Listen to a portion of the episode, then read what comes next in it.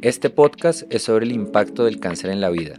Busca ayudar a personas y su círculo cercano a retomar el control y saber bailar con la incertidumbre por medio de entrevistas con pacientes, sobrevivientes y profesionales de la salud. Queremos acompañarte en esa aparente soledad. Comprendemos cómo es vivir con el cáncer y queremos darte información relevante en cada episodio.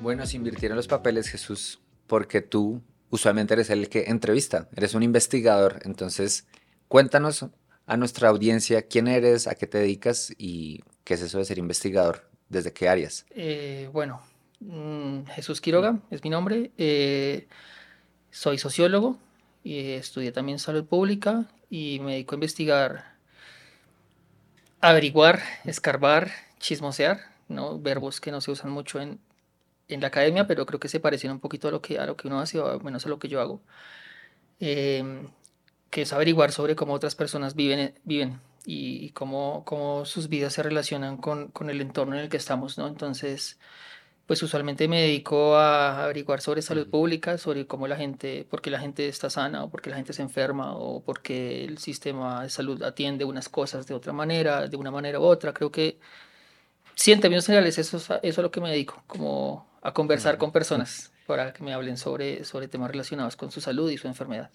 Y así en un tono como la idea es este podcast de que sea de manera relajada, informal, escarbando cómo llegaste a la historia de Ricardo. Así fue que nos conocimos y me, me, gustaría saber la, la, anécdota o la forma que bueno, se conectaron. Me voy bien atrás.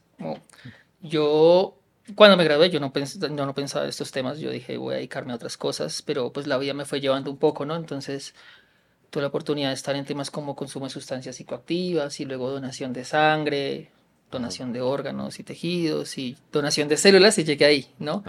Em, y indagando sobre estos temas dije, no, pues me, voy a ir por acá. Entonces yo, yo me puse a estudiar salud pública como para, para enfocarme mejor en el tema y, y, capacitarme porque yo trabajo con médicos, con enfermeras, con bacteriólogos y yo no sé de esos temas, no, no sé mucho, entonces quería como aprender un poco.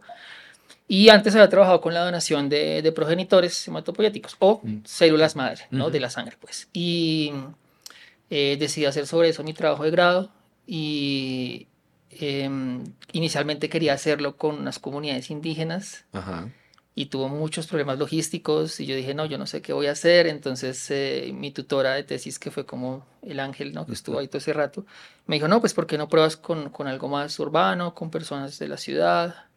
Entonces me puse a averiguar un poco dónde podría estar la cosa, de dónde podría, dónde estaba como un poco el hueco en la información. Uno, cuando uno investiga, primero revisa qué dijeron otras personas.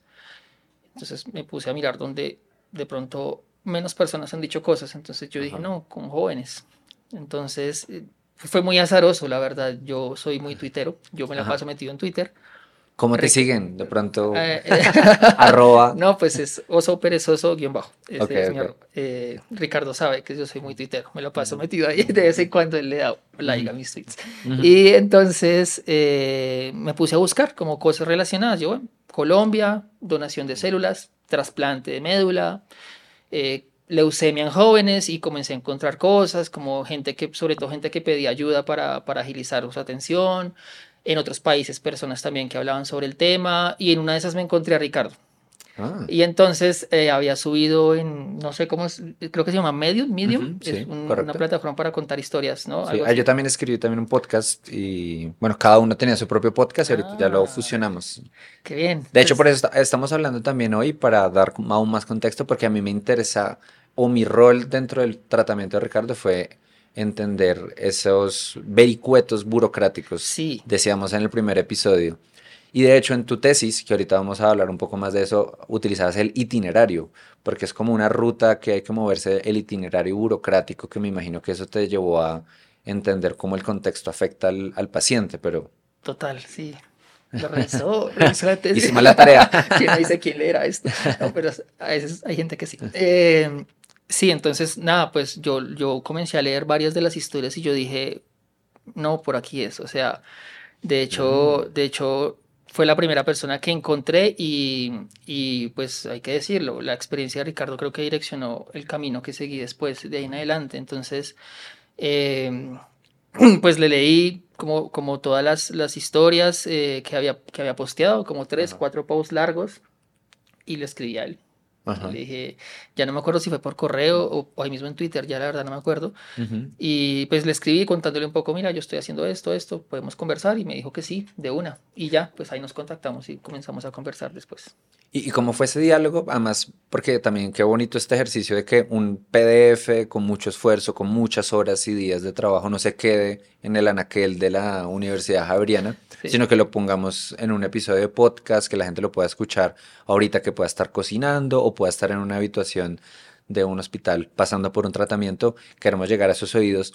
Cuéntanos un poco así como en términos generales qué fue esto de las narrativas del padecer y cómo fue la tesis. Ok, Bien, em, yo había visto que hay, muchos estudios epidemiológicos, es decir, con números, con datos, estadísticas, que, que lo que intentan es, es rastrear eh, qué tantos casos de una enfermedad ocurren en un lugar. Bueno, después de la pandemia de pronto ya todos estamos un poco más familiarizados con ese lenguaje, pero em, encontré que no había tanto en torno a acercarse a la experiencia de las personas, de los pacientes, de sus familias, encontrar un poco qué significa vivir. Digamos, los números son súper importantes porque un número te puede decir dónde se enferman las personas y con qué frecuencia, pero los números no te pueden decir qué significa para la gente enfermarse. ¿no? Eso, eh, eh, eh, para poderse acercar a eso toca charlar, toca hablar, no toca observar, una cuestión muchísimo más humana. Em, entonces, la tesis se llama Narrativas del Padecer un poco porque son narrativas de... del dolor, si se quiere, digamos, en, en creo que, y tal vez, eh, espero no ser tan académico, pero, pero tengo que explicar algunas cosas. Desde la, antropología, por ejemplo, ellos hablan del padecimiento, ¿no? Que es como cuando la gente siente y, eh, algo desagradable, un dolor. Em, el dicho como de los antropólogos de la salud y de la medicina es que uno va al médico con un padecimiento y tú regresas del médico con una enfermedad. Hmm. La enfermedad eh, ya es como el diagnóstico que, toda, que todo este saber científico de los médicos de la medicina tiene. Entonces te dicen, no, usted tiene una gastritis. Ah, ya, tengo una enfermedad. Pero antes de que tuviera ese nombre, era un padecimiento, era una cosa que no tenía nombre, pero que dolía en la panza, probablemente. Entonces, narrativas del padecer es un poco eso, como las personas narran ese dolor que tuvieron, ¿no? No tanto centrándome en qué es leucemia, o que todos eran leucemia, sino más allá del diagnóstico que implicaba el padecimiento. ¿Y, por qué fue leucemia? O sea, ¿eso fue porque fue el hilo conductor de alguna claro, o algo para porque Antes yo había trabajado, como, como, como te contaba, estaba trabajando el tema de donación de células. Entonces yo tuve la oportunidad de trabajar en, en, un registro colombiano de células que hay. Eh, ahí hacemos la cuña, pues. eh, una técnica terapéutica curativa de la leucemia es el trasplante de médula, ¿no? Entonces, que el trasplante de médula, si traen otro experto les va a explicar mucho mejor, pero básicamente es que te chupan toda la médula y te meten unas células sanas que sean compatibles contigo y esas células dentro de tu médula generan muchas hijitas, células de la sangre y eso renueva tu sangre y se puede decir que la enfermedad es eliminada de tu cuerpo. ¿no? Yo había trabajado en esa iniciativa, pero haciendo investigación. Entonces, explicándole a la gente esto, preguntándole a la gente si estaría dispuesta a donar, porque es muy difícil encontrar un donante. Entonces, en otros países lo que hacen es que reúnen una gran cantidad de personas dispuestas a donar en cualquier momento. Entonces, por ejemplo, yo me enfermo, mi familia no hay nadie compatible, ¿qué hago? Me jodí, ¿no? Pues si hay un registro en el país, si hay, no sé, 50 mil personas, buscan entre las 50 mil a ver si hay una compatible. Si hay una, le dicen, alguien necesita tu donación dona, me trasplantan y entonces yo accedo al tratamiento. Entonces, en Colombia esa iniciativa está empezando. Sí. Se llama Dar Células, por si lo buscan en internet. Entonces, yo trabajé ahí, yo tuve la oportunidad de trabajar montando toda la investigación de base que después sirvió para montar toda la campaña de comunicaciones en redes sociales, comunicaciones en medios, en medios masivos tradicionales de comunicación y también eh, hicimos la investigación para, para cómo direccionar en general todas las estrategias y comunicación, de comunicación presencial, virtual, personal de, de, eh, de, las personas que trabajan allí. Entonces ahí me acerqué mucho al tema y yo dije, este es un tema increíble, esto es un mm. tema impresionante. Eh, y bueno, hay que decirlo, digamos, yo me gané una beca, ¿no? Entonces yo venía financiado por la institución donde está ese registro. Eh, y, y, la, la, la, beca tenía, digamos, también la propuesta de generar investigación útil alrededor del tema, ¿no? Entonces mi propuesta fue una propuesta distinta, no fue como te digo, de epidemiólogos, sino algo mucho más cercano a comprender eh, la experiencia humana, entonces pues les pareció innovador y, y nada, me metí con eso. Creo que ese es como el hilo conductor del tema. Pues hagamos un poquito más de suma esto de cómo fue el programa de dar células. Nosotros hicimos una mención muy corta en el primer episodio, porque desde la historia personal yo tuve esa idea desde, recuerdo casi que el día 2, me dijeron, usted, Juan David, hermano de padre y madre, eh, del mismo padre y madre de Ricardo, eh, cuídese mucho, no haga locuras, porque pues uno es como el comodín. Y pues ojalá hubiera sido, contábamos que en su momento pues fue una donación, fue una compatibilidad del 50% y creo que en algunos casos se hace y no sobra decir que si el caso de ustedes, de alguna persona que nos escucha, fue con 50%, pues fue lo mejor y siempre va a ser la mejor opción. Pero si hay otra posibilidad de llegar a un trasplante halogénico, creo que es la palabra más técnica, o por fuera de, pero simplemente no familiar, em, en ese fue el caso de Ricardo. Entonces, logramos a través de la clínica de Marley poder llegar a ese donante de Estados Unidos, donde en Estados Unidos han hecho la tarea hace mucho más tiempo. Pero sigamos haciendo lo de la cuña y eso vale mucho la pena. Es el IGBIS, eh, que es una forma, es bien difícil de pronunciar esas siglas, pero es como, es la área de desarrollo de ciencia y tecnología de la Secretaría de Salud. Sí. Eh, ¿Qué encontraste como los principales retos para comunicar? Porque a la gente a veces le cuesta mucho eso de donar médula ósea, hay muchos mitos y hay muchas cosas que hay que derribar para que la gente se empatice con, con hacer la donación. Sí, bueno, el ICBIS es, eh, para quien lo escuche y quiera buscarlo, Instituto Distrital de Ciencia, Biotecnología e Innovación en Salud. Ellos son un instituto independiente, pero muy cercano al distrito, entonces sí, pues sí sé que son como, como el centro de investigación fuerte y hacen unas cosas súper asombrosas que uno pensaría que en Colombia no se hacen, no, allá hay investigadores de altísima calidad y es a mí me parece muy valioso que en Bogotá tengamos eso. ¿no? También hay un registro de donantes de cordón umbilical, eso también es un tema súper chévere. Em, y bueno, ahí, ahí, yo venía trabajando ya antes ahí en el banco de sangre y también eh, hay un banco, banco de tejidos donde guardan como tejido óseo y de córneas y de piel y otras cosas también son muy útiles y pues ellos tenían la iniciativa desde hace años de abrir un registro de donantes eh, eh, de, de, células y eh, lograron una financiación, lo cual es súper difícil porque esta cuestión es una cuestión muy costosa, es decir, esto no, no funciona como un negocio rentable, sino que tiene que ser una cuestión financiada por un gran financiador o por el Estado para que, para que puedan dar. Eh, y nada, pues me dijeron, no, ahora pues si quieres estar, puedes estar ahí. Yo había leído sobre el proyecto, me parecía muy bonito, muy interesante, como yo como sociólogo pensar en esta idea también de que, de que la sociedad tenga acciones verdaderamente altruistas, ¿no? De ayudar a otra persona aunque no la conozcas, aunque esté al otro lado del mundo, eh, con algo que yo tengo acá, ¿sí? Eh, una cosa, si se quiere, casi intangible que tengo dentro de mis huesos y que eso puede ayudar a alguien a quien no conozco, a mí me parece en términos como de tejido social algo, algo muy, muy bello. Entonces, pues me fui a trabajar allá y lo primero que hicimos fue averiguar qué sabía la gente. Entonces hicimos encuestas en redes sociales, hicimos unos grupos de conversación que se llaman grupos focales, donde hablábamos con personas para ver qué sabían. Creo que es difícil porque la gente tiene, tiene la idea de que un trasplante de médula es un trasplante de médula espinal, ¿no? que es decir, que te sacan un líquido de, de la espina dorsal o de, de la columna, que ese procedimiento existe, pero es otro cuento y es otra cosa y no tiene nada que ver con mm. esto. Entonces, a, eh, a mucha gente pues le parece que puede ser muy doloroso, ¿no? O que eh, mucha gente cree que se puede quedar, eh, que puede perder la movilidad en sus piernas. Mm, ese es un mito súper grande y, por eso, por ejemplo, eh, dar células no habla de médula. Ah. estoy, estoy como echando el chisme un poco detrás de lo que hay, ¿no? Eh, porque esa palabra es una palabra muy fuerte y, a veces desmontar algunos, algunas creencias es muy complejo. Entonces es mejor tener un discurso por otro lado, ¿no? Entonces, por eso se habla de, de, células, de dar células, ¿no?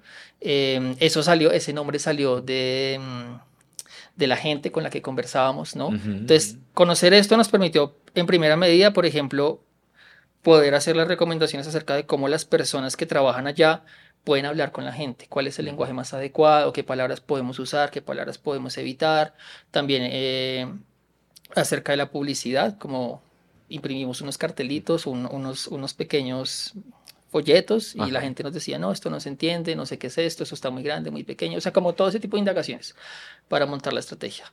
Eh, no sé si la pregunta iba por ese lado. Sí, y, de hecho para um, confirmar que, bueno, en mi caso pues estaba muy, muy sensibilizado porque el caso de Ricardo y tenerlo al vivo, pues simplemente fue un acto generoso de una persona en Estados Unidos y yo quise hacer eso mismo. Y la verdad fue un proceso muy sencillo, todo fue un punto A a B muy claro y para quien nos escuche también puede buscar el programa Dar Células. En su momento que yo hice tal vez mi registro podría haber sido en el primer semestre de 2019. seguramente. Sí, y es una cosa que a uno lo llevan hasta el lugar, quieren eliminar cualquier fricción que uno pueda tener, pero sobre todo también explicar que es dar una célula y algo que yo menciono con esto es que a veces los trasplantes más sonados o en mi historia es, por ejemplo, un buen amigo, eh, su papá tenía un trasplante de riñón. Entonces, esos son típicos trasplantes que alguien hace un acto muy generoso porque se desprende de un órgano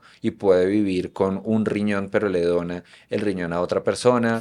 O, bueno, no sé, donar córneas. Como el órgano es una cosa que se necesita cortar y pegar y el que le quitan algo, pues pierde pero en cambio la célula yo tengo la potencialidad de entregar algo sin perder mucho o sin perder nada, eh, más que mi tiempo, ¿no? Porque hay que hacer como seis o siete días, según nos explicaban a nosotros, que esa persona en Estados Unidos recibió unos medicamentos para que las células que viven en sus huesos salieran a la sangre periférica, las extrayeran y se las transfundieran a Ricardo.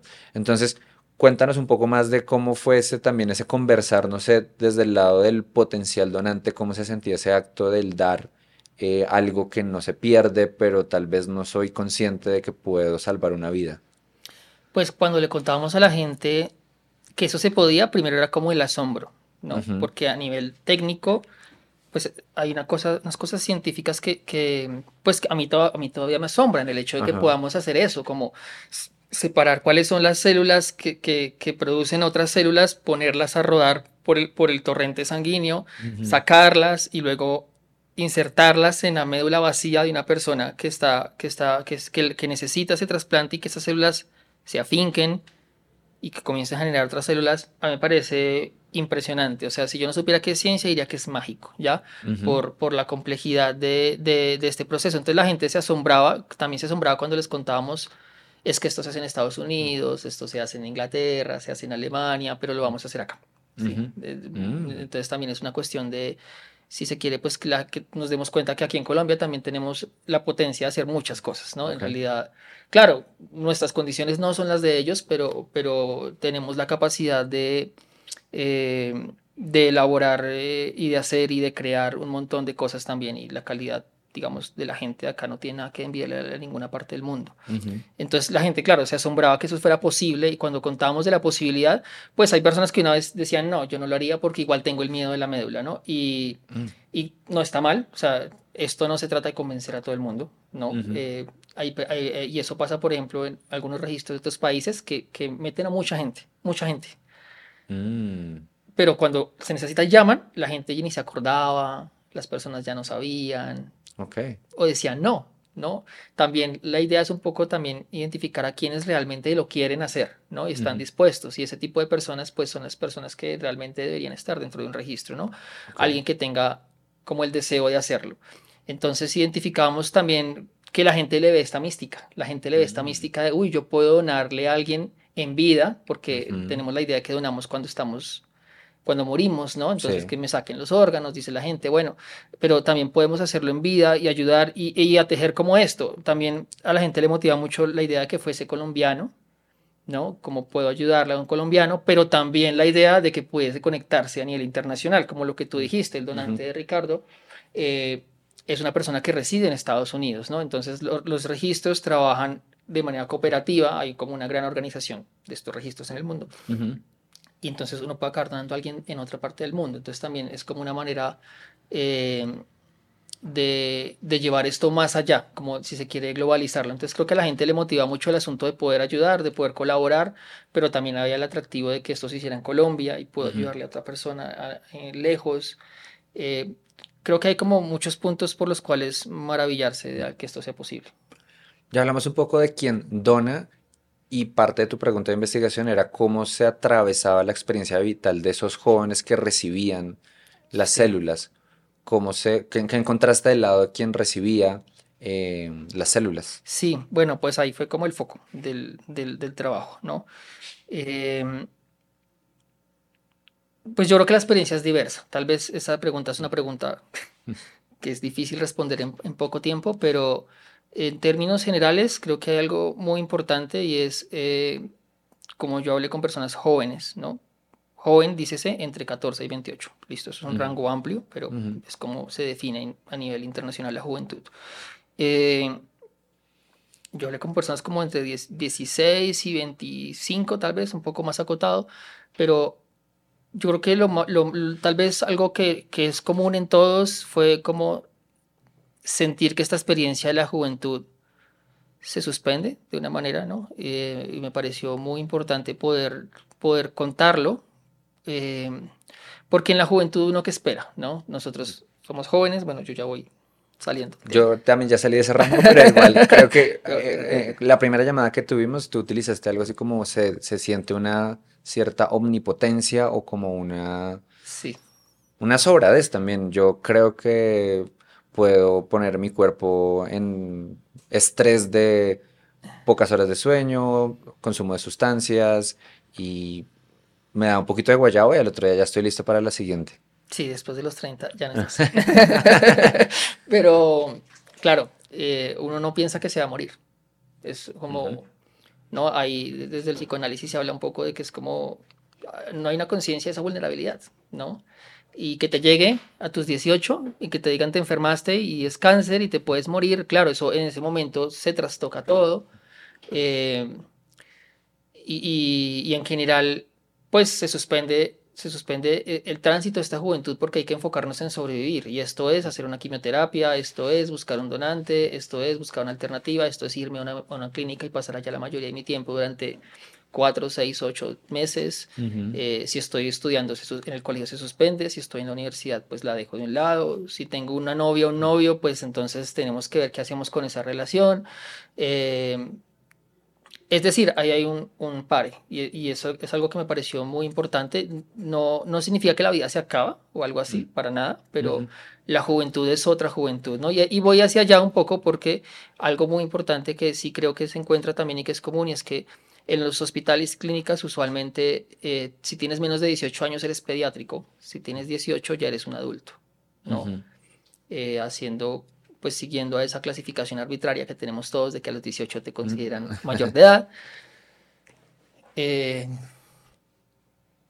pero, pero si tú estás a los 17 y te atienden pediátrico, pues de pronto la clínica está especializada más en niños, ¿no? Entonces tal vez la, vivencia de una persona que está terminando la adolescencia no es tenida en cuenta, pero si vas a trabajar como adulto, a, a ser perdón, tratado como adulto, entonces tampoco te sientes como eh, en un lugar donde haya una atención especializada para ti, ¿no? Entonces em, hay un limbo ahí, no soy un niño, ¿no? Mm. Pero tampoco soy una persona adulta, entre comillas, estoy en la mitad, estoy viviendo un momento muy especial de mi vida, pero, pero parece ser que la atención tampoco, desde la atención no se entiende, ¿no?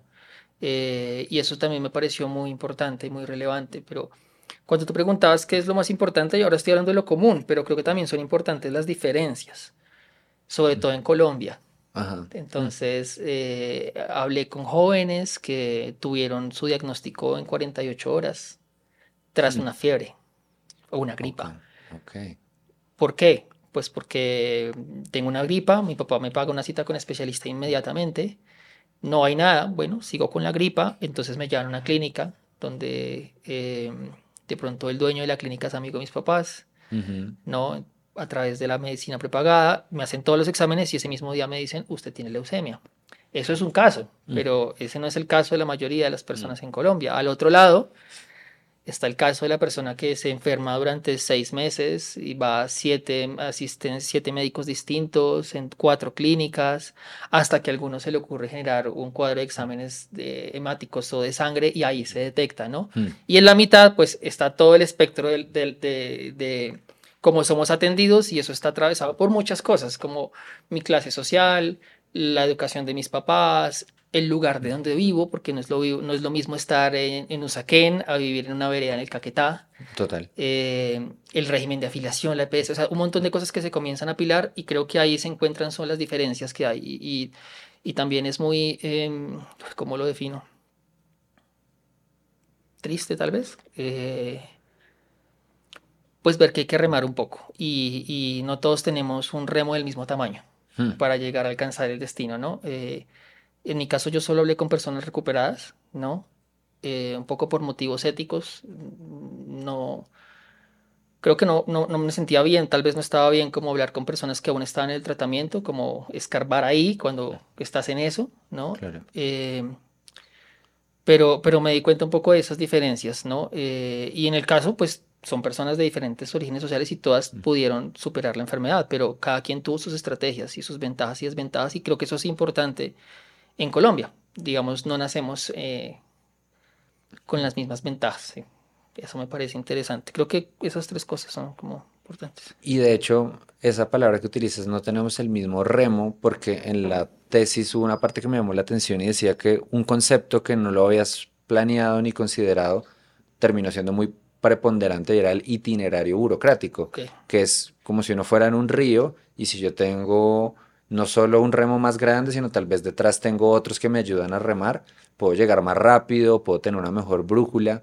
Eh, ¿Qué encontraste en términos de como el sistema general de salud? Eso tiene un montón de siglas, pero hacerlo lo más cercano y tal vez es también lo que hace también un poco impenetrable tanta burocracia, que es una palabra que es como toda anquilosada, como si fuera un gran elefante que uno quiere que se mueva más rápido, pero va a un ritmo que no corresponde a la realidad médica pero la gente logra que se mueva. Eso es lo más asombroso. Ok, ok. Em, bueno, sí, como, como yo no, no, pensaba hablar del sistema, yo quería acercarme a eso, a la experiencia, pero, pero en Colombia la experiencia también es el sistema, ¿no? Em, digo en Colombia porque nuestro sistema es único mm. en el mundo. Hay unos medio parecidos, pero nuestro sistema es único, entonces pues es difícil hablar, extrapolar a otros países, pero... Mm, de nuevo, me pongo un poco académico, de nuevo en la antropología eh, eh, médica hablan del itinerario terapéutico. Entonces, cuando los antropólogos de la salud van, fueron y exploraron cómo la gente gestiona su padecimiento, ¿no? Eh, se dieron cuenta que todo el mundo lo gestiona. Todo el mundo. O sea, yo voy y me hago una sesión de Reiki porque me estoy sintiendo mal. Yo me hago un baño de hierbas porque estoy enfermo. Yo acudo al médico, ¿sí? Yo voy al pastor para que me cure en la iglesia. Es decir, todas esas son formas de gestionar mi, mi, mi, padecimiento. Entonces los antropólogos, ellos como son tan amplios y siempre miran más allá de, de, nuestra mirada occidental, eh, ellos se dieron cuenta que siempre hay una gestión, inclusive no hacer nada es una acción. Ok. voy a esperar que se me pase la gripa. Esa es mi manera de gestionarla, ¿sí? Eh, y se llama itinerario terapéutico porque es como un, como, como, como, como un, Mm, una seguidilla de pasos donde eh, tengo unos A, B, C, D que tengo que hacer para llegar a curarme la enfermedad. Entonces, claro, alguien se enfermaba de COVID, su itinerario podía ser pedir la prueba, pero su itinerario podía ser tomar moringa. Y desde la antropología son válidas. Ahora, un antropólogo colombiano, César Abadía, él se puso a mirar eso aquí en Colombia y él dijo, no, pero es que aquí el itinerario tiene otra pata. Aquí no se trata solamente de lo que yo hago para curarme. Aquí se trata también de cómo yo voy al sistema para obtener igual ese bienestar, e, e, e, esa atención que me conlleva un bienestar, pero con ese sistema hay todo un asunto. Y es que si yo tengo una enfermedad, no es tan sencillo como ir al médico a veces y ya, en una sola ida me diagnostica ya. A veces sí, pero a veces no. Entonces, el, digamos, con otra persona, se me apellido, se me, apellido Goretti, creo, se me olvida el nombre de la, de la coautora, eh, dijeron el itinerario en Colombia no solamente es terapéutico, sino también es burocrático, porque hay que hacer una ABCD para la atención contra un sistema, hmm. o más bien a través de un sistema que es un sistema complicado. O sea, si uno se pusiera a dibujar cómo funciona nuestro sistema actual, yo creo que en esta mesa llenamos la mesa completa, ¿sí? Porque lo, tú dijiste, hay siglas, SSS, ESE, ARL, IEPS, IPS, ADRES, EAPB, o sea, hay un montón de siglas y siglas y siglas que significan cosas. Entonces, sí, claro, si tú estás en la calle, te coge un carro, te atienden de una manera. Pero si tú tienes prepagada, la atención es de otra, si eres profesor es otra, si eres militar es otra, si tienes un, un trabajo eh, en una empresa y eres, eres un empleado es otra, pero si no tienes trabajo y tienes el régimen subsidio es otra. Y después de eso está el tipo de EPS, porque hay que decirlo, no es lo mismo tener una EPS que tiene una gran calificación a una que tiene una baja calificación, entonces es distinto. Es decir, es bien complejo, no es, una, no es un sistema unificado, sino que es un círculo partido en muchos pedacitos. A eso le llaman que está fragmentado. Navegar ahí requiere unas pericias. Entonces, por eso se habla del itinerario burocrático, que es como todo lo que uno tiene que hacer para lograr atención, acceso. Y dentro de la narrativa de la enfermedad, a pesar de que nos ponemos académicos, pero que igual son palabras que nos ayudan a entender la complejidad de esto, hubo algo también que me llamó mucho la atención y era como tres estadios, el caos, la búsqueda y la restitución. Era como un marco de análisis porque cuando nos golpea la enfermedad, pues bueno, ya hablábamos un poco con ese caos, esa incertidumbre, cómo gestiono yo la enfermedad, pero después viene una búsqueda y la restitución. Cuéntanos un poquito de, de eso, cómo, cómo lo se entiende. Echemos memoria. fue fácil para mí porque yo estaba viendo el, el PDF, entonces sí, lo iba viendo, pero me pareció que es como, como tres etapas que son interesantes o lo que igual también fue de tu propio como acervo y como tu propia investigación, ¿qué significó en la historia de estos jóvenes bogotanos? Sí. Bueno, esto, surge de un, de un, sociólogo estadounidense que él, fue diagnosticado con cáncer, mm. eh, fue tratado, digamos, está en remisión, que es como se le dice a la gente cuando en teoría el cáncer ya no está en su cuerpo. Y él, él, vivió la experiencia y dijo, bueno, esto hay que, esto hay que significarlo de alguna manera y se fue y conversó con otros pacientes y se encontró que hay en términos generales, él dice hay tres maneras de, de darle significado a mi experiencia, porque cuando algo tan grande te parte y te atraviesa la vida, ¿sí? casi todas las personas con las que hablé dicen que su vida es antes y después del trasplante, eso significa que, que, tiene, que tiene profundidad en la manera como, como tú interpretas la vida, y aquí nos ponemos filosóficos, la existencia, el sentido de estar acá, ¿sí? Eh, llega a ese nivel de profundidad, entonces hay una narrativa de caos, dice él, que es cuando cuando la vida se desordena un montón, esto que te decía que se suspende la juventud, ¿no? Eh, hay otra que es de búsqueda, que es cuando yo intento buscar un sentido. Entonces, cada, todos nosotros nos agarramos de donde podemos para darle sentido a, estar parados en este planeta, ¿no? Entonces, yo creo en Dios, yo tengo un ideal político, yo tengo el amor de mi familia, o sea, todos tenemos como algo a lo que nos, nos asimos más o menos para decir esto tiene sentido, ¿no? Que es como una cuestión pues importante nosotros a nivel filosófico, pues eso también pasa cuando algo tan importante te atraviesa. Entonces hay personas que dicen, no, esto me pasó porque tenía un propósito, eh, o de pronto no tiene un propósito, pero yo se lo voy a dar y quiero Entonces hay como una búsqueda para, para reorganizar el sentido de mi existencia, perdón, eh, reorganizar el sentido de mi existencia eh, y darle un lugar a, este, a esta enfermedad, darle un lugar dentro de... Y eso es algo que los seres humanos hacemos, como entre comillas, naturalmente, porque tenemos que tener un orden en la manera como, como organizamos nuestra vida. Entonces, esa es otra. Y la otra es la de restitución, ¿no? Que es cuando ya tienes un significado, ¿no? Y es algo que pasa bastante en las personas que, que eh, salen del cáncer, pues es que después hacen algo por alguien que mm. usualmente está ahí, ¿no? Ustedes están haciendo un podcast, por ejemplo, ¿no? Pasa bastante, ¿sí? Entonces estás restituyendo, ¿no? Mm. Este, este, este sociólogo, pues dice, a veces son lineales, a veces no, tú puedes ir devolverte de una a la otra, como, como la salud mental un poco, eso no es un camino así, sino es como una espiral. Eh, pero son tres maneras de diferenciar un poco la manera como la gente se identifica, ¿no? Yo, yo encontré pues que la mayoría de las personas ya están como en una narrativa de restitución, a veces un poco de búsqueda, porque también la juventud es un momento de definirnos, ¿no? Como yo en qué voy a creer, eh, eh, a qué le voy a apostar en mi vida, eh, cómo voy a seguir como el, camino de aquí en adelante. Y de hecho algo que también me gustó mucho en una de las presentaciones que me compartías y es el tránsito hacia la independencia en medio de la incertidumbre. O sea, a mí me pegan un cimbronazo y estoy en un, en un punto bisagra que se convierte automáticamente, pero asimismo como joven estoy pasando de la adolescencia a la adultez. cómo, qué encontraste en esas historias. Obviamente son cosas muy diversas, pero es algo también muy interesante y algo que también nos motiva mucho cuando estábamos ideando con Ricardo esto. Decíamos, pues claro, es que la leucemia usualmente le sucede a personas de más de 60 años que pues ya tienen una familia, entonces hay como cierta, así lo percibía yo, recuerdo había una, a una compañera de, de piso de Ricardo, Margarita, ella ya tenía sus hijos, entonces de alguna manera ya había dejado un legado, entonces no era tan como complejo. O también teníamos el caso de el hermanito de un buen amigo de Ricardo que también tuvo un diagnóstico muy parecido, era un niño, entonces había que atenderlo y había otros mecanismos para, para ayudarlo a llevar, pero el que está en el medio está desatendido, como, era ese tránsito a, la, a una nueva identidad. Pues hay de todo, eh, sí, hay de todo.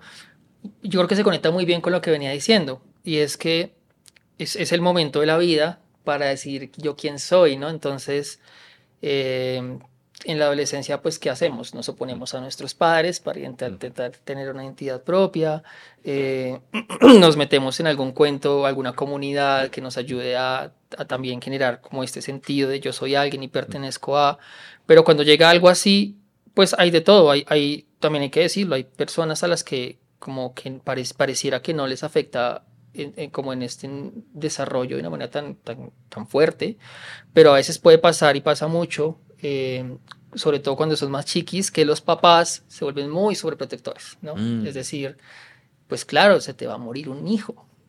O sea, yo tengo una hija, para mí sería una cosa. Entonces, claro, se vuelven muy sobreprotectores a tal nivel que mm, se convierte en una barrera para el desarrollo de una persona, ¿no? Entonces, claro, yo hablaba con una persona de las que entrevisté si estás por ahí, hola, se, va, a reconocer si escucha el podcast. Y es que eh, cuando, cuando ya estuvo en remisión, él pues él dijo, bueno, yo empecé a salir al centro comercial con mis amigos, eh, a coquetearle a una chica, a ver, no, un chico, a ver si, si tenía pareja, de pronto a tomar algo, hacer el tipo de cosas que uno hace en la adolescencia y los papás no lo dejaban. Era como, no, no, quiere, quiere comer algo, le traemos un domicilio. Quiere hacer algo, no, hacemos esto por usted. A tal punto que hacían cosas que tal vez uno también tiene que hacer a cierta edad.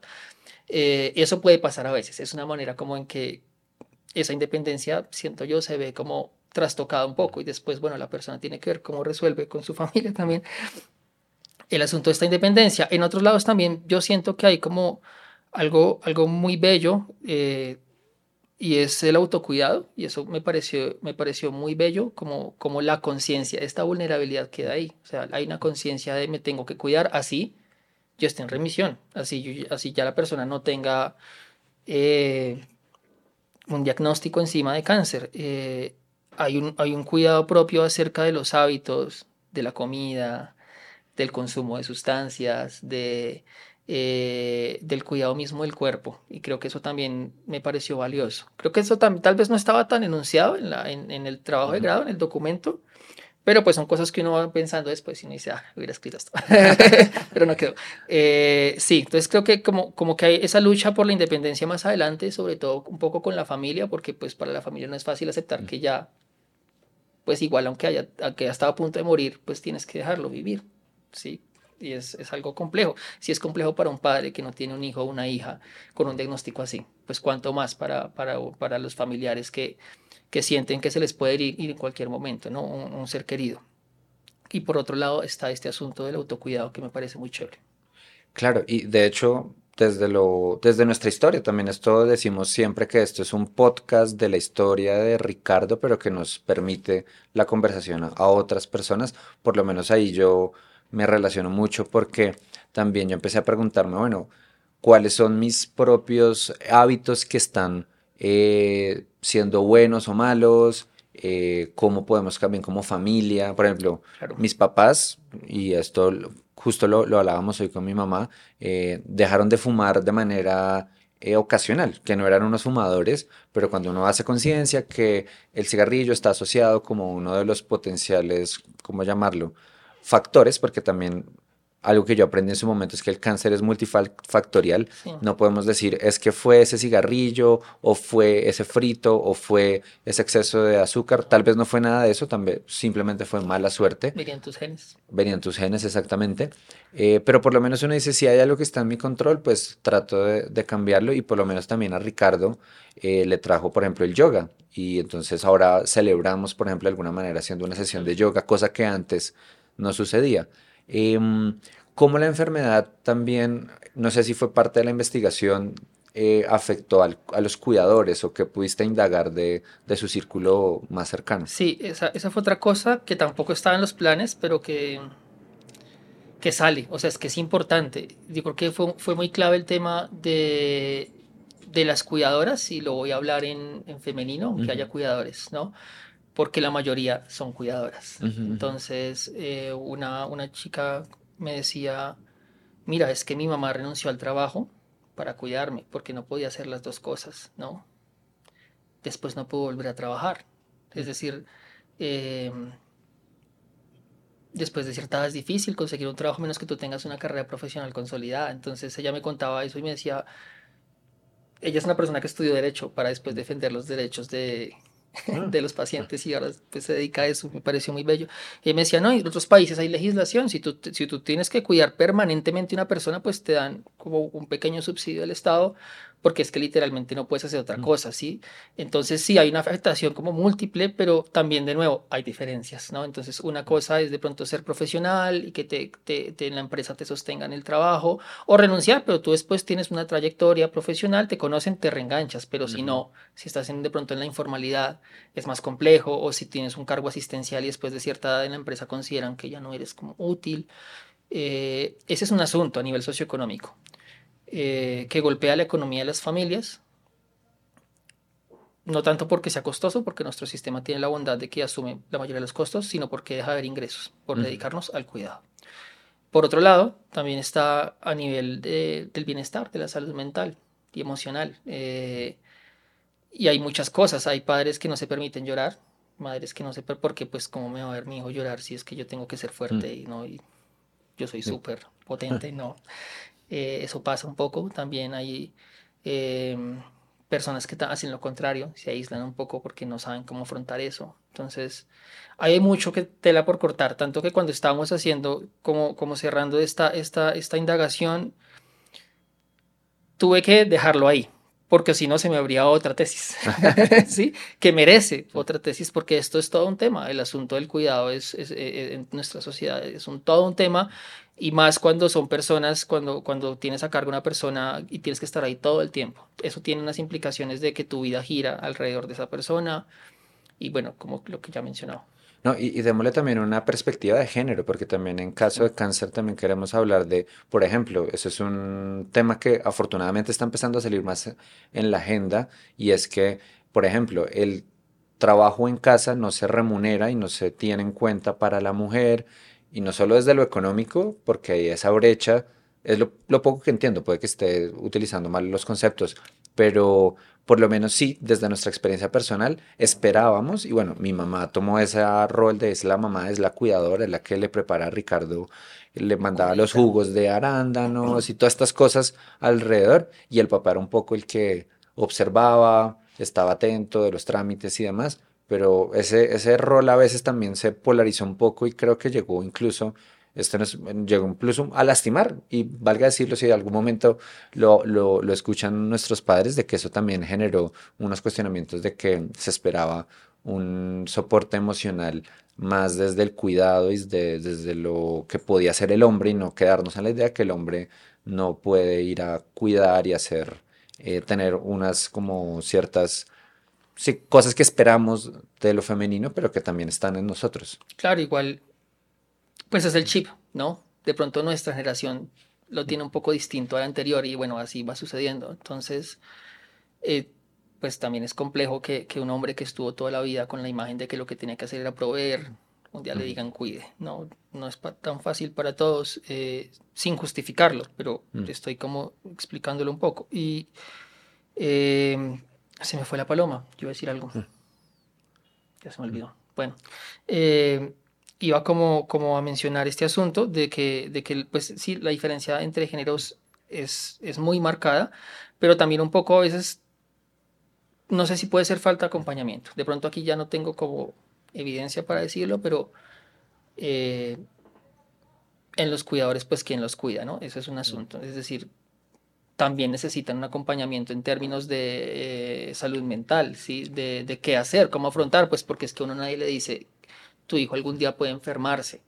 Uno no sabe cómo actuar, pues uno, Google, a ver qué mm. me dice. Sí, pues, mm. si de pronto tienes un poco más de suerte, te encuentras con un terapeuta que te dice y te da recomendaciones. Pero también por ahí, por ahí, por ese lado hay un asunto, y es que cada quien responde como cree que debe responder, ¿no?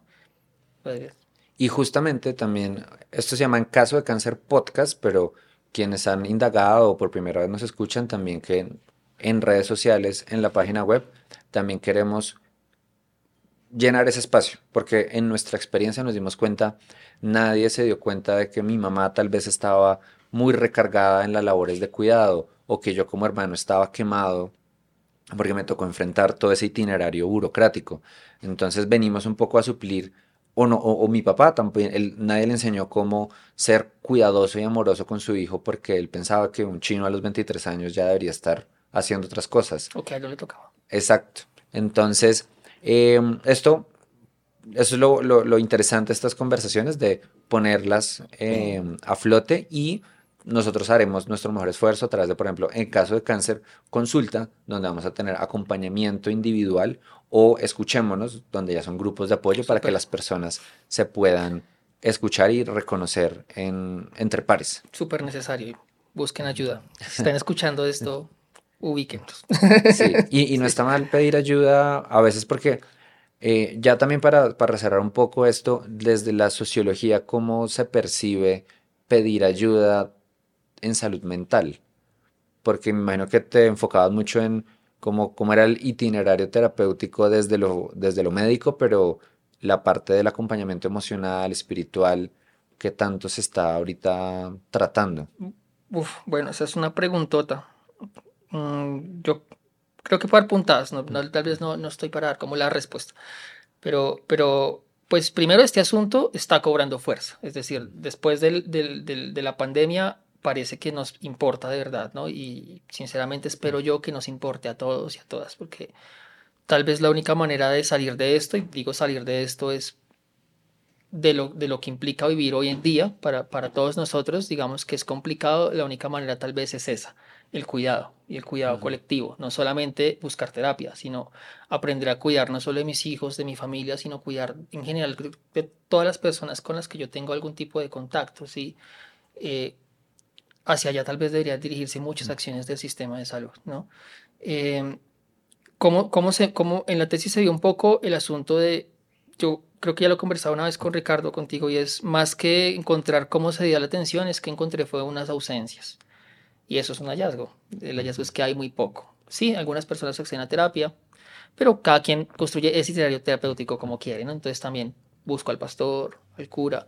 Y algo que me pareció muy importante es la, la, cuestión de los pares. Es decir, eh, una persona que entrevisté me dijo como yo estaba devastado y en la fila había una persona que ya iba más adelante, ya estaba como en un tercer ciclo de quimioterapia, entonces se acercó y me dijo, no pasa nada, fresco, me animó y eso lo animó un montón, o sea, el, el, hecho de tener como un círculo de personas que están pasando más o menos por lo mismo que tú, y esto puede ser muy obvio para los que ya lo saben, pero si usted está escuchando esto y no lo sabe, pues puede ser algo importante enterarse que realmente es muy valioso eh, esa ayuda por terapia con un profesional, pero también con personas que están pasando por algo parecido. Porque yo te puedo contar a ti, mira, yo vi esto, vi A, vi C, vi D, me, enteré, concluí, mi investigación fue esta, pero por lo menos yo no conozco la experiencia. O sea, yo me acerqué y conozco algunas cosas, pero en carne propia no la he vivido. Eh, y las personas más calificadas para hablar de eso son quienes realmente lo, lo, han vivido. De hecho, pues me siento un poco privilegiado por estar acá, aunque yo no haya sido diagnosticado, pero eh, creo que puede ir hacia allá, como las acciones de cuidado, que las tenemos muy presentes, pero también buscar la ayuda con otras personas que puedan ayudarme a encontrar caminos. Y algo muy interesante, creo que también nos sirve para una puntalada final, era lo del tejido, porque en el caso de nosotros, cuando empezamos a a hacer nudos y que nos dimos cuenta que había, por ejemplo, una persona del mismo colegio de Ricardo, del mismo curso que tuvo un diagnóstico muy parecido. Eso ayudó a Ricardo a resolver dudas con un par, un hombre con un contexto muy parecido. Entonces, este último mensaje que decías al principio del tejido social que genera todo esto de donar, ¿qué te, ¿cuál fue como esa, ese hallazgo de...